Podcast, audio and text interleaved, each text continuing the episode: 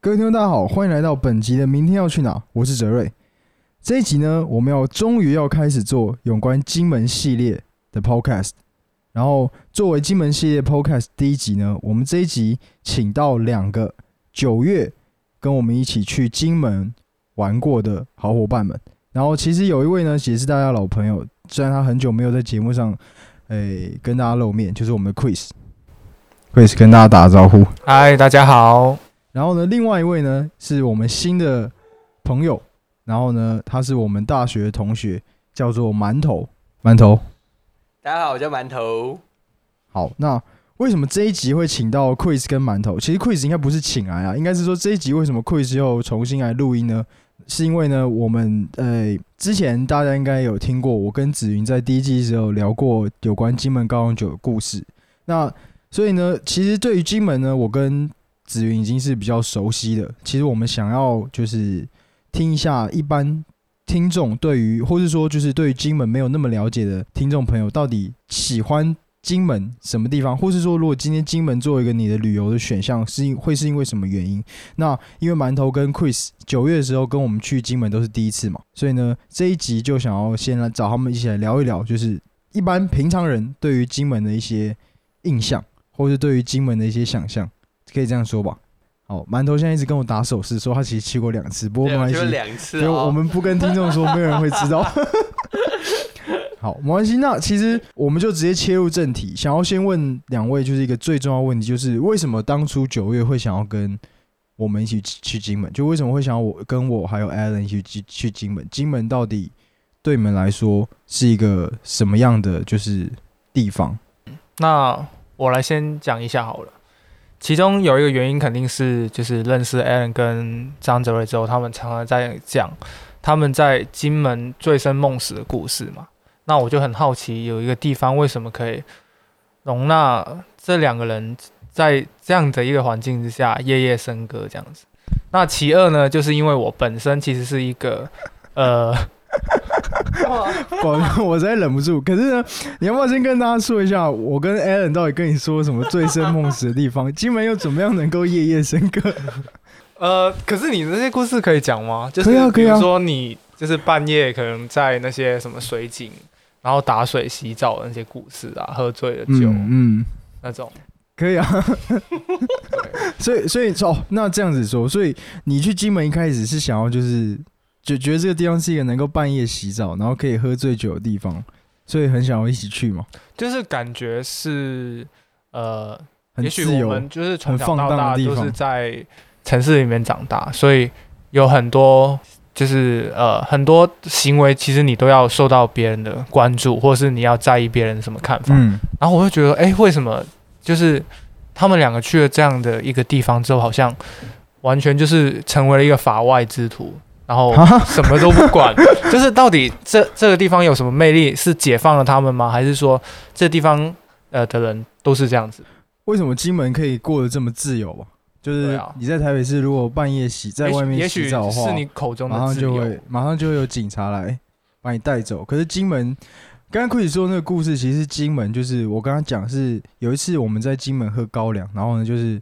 我不小心喝太多，所以就被丢包，就是他们呃就是。Allen 他们就把我丢在民宿的这个客厅的那个，就是怎么说，它算是一个像是类似青年旅店，然后就把我丢在公共区域，然后我就半夜醒来之后就觉得很想要洗澡，因为喝醉嘛，然后好像而且我还有吐，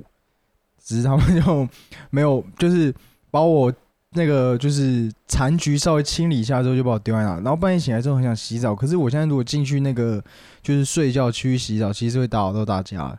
然后在金门呢，就是这边先跟大家讲个，就是前情提要，就是或者金门的知识，就是金门很多是集村的状态，所以它就是一个村是聚落是很集中的。然后呢，村中间都会有一些水井，所以我就半夜跑出去外面，然后用那个水井，然后就在外面洗澡。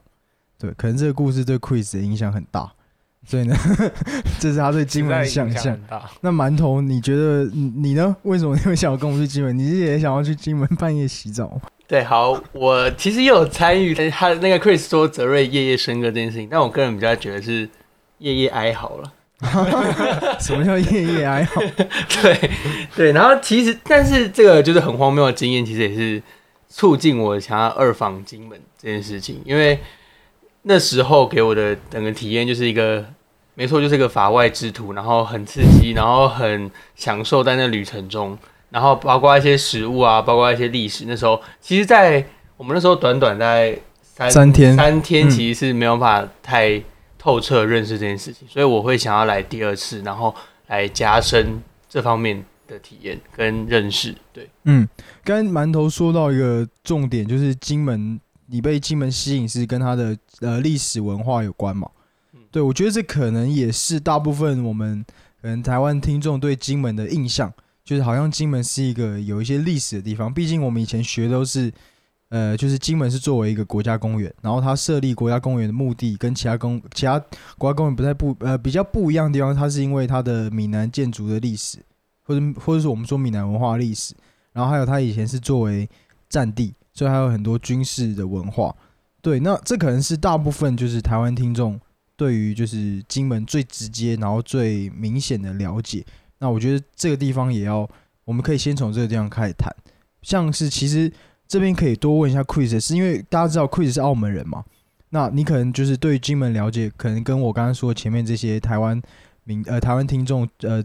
比较主流的印象不一样。那在除了就是知道，除了透过我跟子云啊，我跟 Allen 告诉你的这些比较属于个人玩乐的部分的经验以外，你这这次之前有对金门有什么其他的印象，或是金门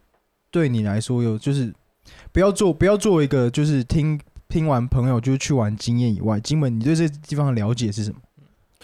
呃，其实我本身除了是一个澳门人以外，还是一个厦门，因为我从小其实在厦门生活过。那我们都知道，其实厦门跟金门是非常非常近嘛，就是比起台湾本岛话，厦门跟呃金门一海之隔，然后甚至你晚上都可以看到厦门的夜景这样。那我可是我从来没有去过金门，我就很想要从金门去回看，呃，我的故乡厦门到底是一个什么样的景象。嗯。你小时候是住在厦门嘛？嗯，然后那你小时候在厦门的时候，有从厦门那一侧看过金门吗？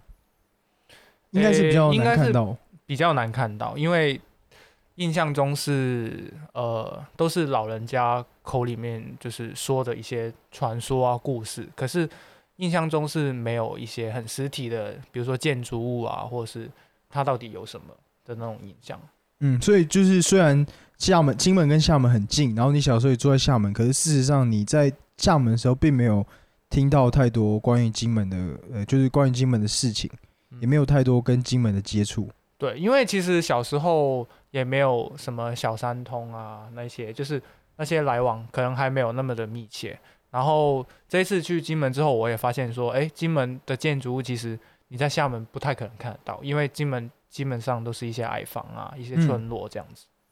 对，刚刚说到就是金门跟厦门距离很近，然后呢，从金门就可以直接看到厦门。其实，如果听众朋友没有去过的话，是可以想象，就是在晚上的时候，厦门就是对岸的那个高楼的那些灯光，实际上是可以直接照到 金门的海滩上。就是如果你在海滩看看对面的话，因为我们也都去金门的时候，一定会去，就是算是一个行程吧，就是一定会晚上要在海滩，然后呢看，就是眺望。呃，厦门眺望对岸的漳州的地方，然后可能在就是海滩上喝高粱酒，对，然后这个距离其实也是真的很近，是如果你从金门坐船到厦门的话，最长也就是只要四十分钟的时间。好，那就是刚刚问大家是就是第一印象嘛，那这一次就是九月多我们这次又去了之后，而而且我们这次去可以算是比较就是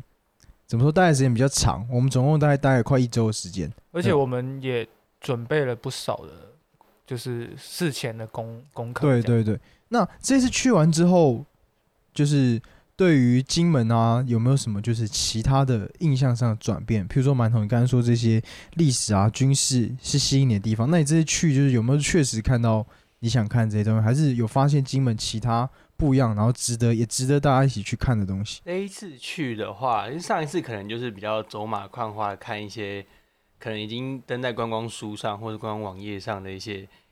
坑道啊，或或者是一些军事设施，但这一次我们特别就是去找一些可能是网络上名不见经传，或者是一些就是可能比较私房吧，或者是在地人才知道的一些军事设施去里面闯一闯，哎，可能可能是废弃的军事设施闯一闯。对，这个其实跟泽瑞他们本身的专业或是兴趣其实很有关系。他就找了很多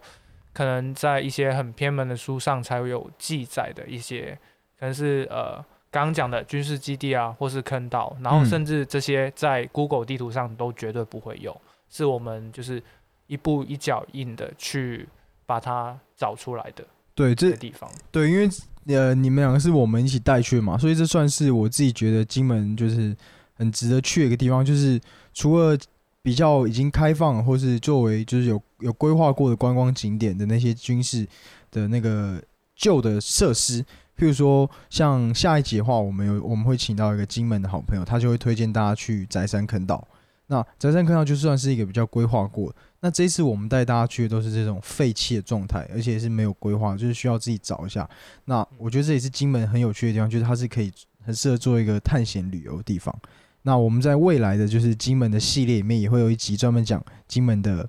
诶探险旅游。那我会把就是金门称之为失落岛屿，就是其实除了你你在这些废墟里面，其实你是可以感受到就是。诶，它比如说它如果是军事设施的话，它还在使用的时候那种感觉，比如说被那些就是丛林盖住的那些营房，你可以想象当时候这些树都没有时候，就是士兵是在这边操课啊，然后他们是在住在这里面那种感觉，还有可能在坑道里面，他们要作战或者要集合、要训话的时候，要在这里面活动那个感觉。可是除了军事遗迹之外，还有很多废弃的洋楼，然后废弃的其他聚落，那也是可以就是。我们在探索的时候，也是可以想象当年就是还有人生活时候的那个样貌。所以其实不只是军事设施，还有其他的建筑，我们会在那一集一起跟大家就是介绍更多。其中，其实我觉得我们为什么要去看这些军事的据点啊、废弃的设施？其实，呃。我觉得是我们现在印象中的战争，好像都是新闻上报道什么 F 十六战机啊，然后 这些攻击老台，对，攻击老台，美国对台军售。可是，其实我们真正的去走到这些军事据据点的时候，我们会发现，哎，其实才不过几十年。可是，呃，原来以前的战争是这么的，跟呃金门人可能是他是很接近的，然后他们也许是很。热烈的，必须很热烈的参与在其中，甚至是呃，是肉搏的一一个战争这样子，就是跟应该说就是战争的印象很不一样。哎，呃，对，就是像 Chris 说，现在可能有很多跟这些，比如说冲突有关的新闻，可是，在金门的话，你就是感觉好像战争已经变成当地金门人的一个生活部分。哦，对，还有这一次，就是我会想要把上一次。没有吃完的一些美食，然后用这一次二访的机会，然后把它吃个透彻。嗯，譬如说什么？我们上次没有吃到什么？上次没有吃到什么？比如说上次好像对烧饼的印象就没有那么明确，因为好像那个是一个就是没睡饱的早晨，然后对对对，那个味觉好像已经被。就是被那个阻挡住，好像没有办法品好好品尝那个烧饼的味道。但这一次就有特别排一个行程，是去买烧饼，然后或者是甚至是在那个烧饼店附近，就把它可能吃个一两口。还有一些面店，好像我们也是上次没有吃到，像那个山西拌面嘛，嗯，有一家叫山西拌面，对对对对对对。所以美食也是一个就是金门其实可以去的点，虽然这个比较少人说。当然，美食是，也许美食就是金门人自己也说，金门其实没什么好吃啊。就是我们，哎，我绝对不同意这个。哦，我你先让我讲，就 是我们在我们在第一天第一天去的那个民宿老板，就是他自己就跟我们说，金门他觉得没有什么，就是怎么说，如果跟台南比的话，那可能就是没有那么多样。可是我自己是觉得金门的东西也是蛮好吃的。我不知道，可能这一点可能就是之后我们也要问一下你，你不知道跟厦门就是你小时候吃的口味一不一样。对我们之后讲这些金门的美食啊，金门的一些那个日常生活的节目的时候，就可以再多说一点。对对，那可是这一次我自己就是刚刚 Chris 也说我比呃兴趣比较多是金门的军事啊，金门的这些历史。可是我这次自己有一个蛮新的发现，就是发现金门一个新的可看的地方，就是它的一些信仰。因为我们这次去的时候刚好遇到普渡。对对，然后有一个有一次因缘际会下，就在一间蛮比较大的庙前面，然后刚好遇到他们的那个仪式，就是在那个准备要烧那个，这个叫神龛嘛？还是什么？我不太确定。就是有点像是，如果这个比喻不好的话，就是真的是要原谅我，不知道，就有点像那种，就是有人过世的时候烧一个那个东西给他，像那种模型纸糊的。那刚好我们就遇到他们在烧这个，然后烧的东西就有是几个神，然后后面插着旗子，然后我就注意到很有趣是，怎么有个旗子插的是就是日本旗。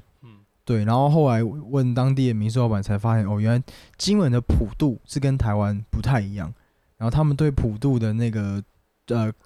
重视程度，以及他们意义也跟台湾有很大的区别。然后这个时候就让我觉得，就是金门的这些信仰好像跟台湾也差很多。所以，我们这一次系列中有一集是专门要讲这个。对，到时候听众也可以听一下，到底为什么他们普渡会有日本旗，然后为什么他他们普渡跟台湾到底有什么区别？除了刚刚讲就是美食、美食，然后普渡信仰，还有这些军事以外呢，还有一些就是海的元素。我觉得这一次也是蛮吸引我，因为其实上一次第一次去，我可能还人生地不熟，然后就会其实不太敢，就是实际下海玩水，然后或者是去捞一些，比如说海里的生物啊等等等等。对，但这一次其实我就发现我自己可能。可能能够更有勇气接触海，然后或者是在海上面海海滩上面做一些活动啊，然后比起之前可能只是坐在上面看看海、听听海的声音而已，这次感觉有更跟海更亲密一点。对对，海也是一个其实在对对居民来说很重要的点，就是毕竟它也是一个岛嘛。可是我们其实很常好像我不知道大家有没有这感觉，就是跟台湾比起来，台湾是一座岛，可是。在我们印象中，就是一般玩水不会想说要去金门玩，就是如果你要出去玩，就是你要去海边玩的话，然后是去外岛，一般都会去澎湖，不然就去小琉球。然后这个其实很有趣，是我就听那个一个就是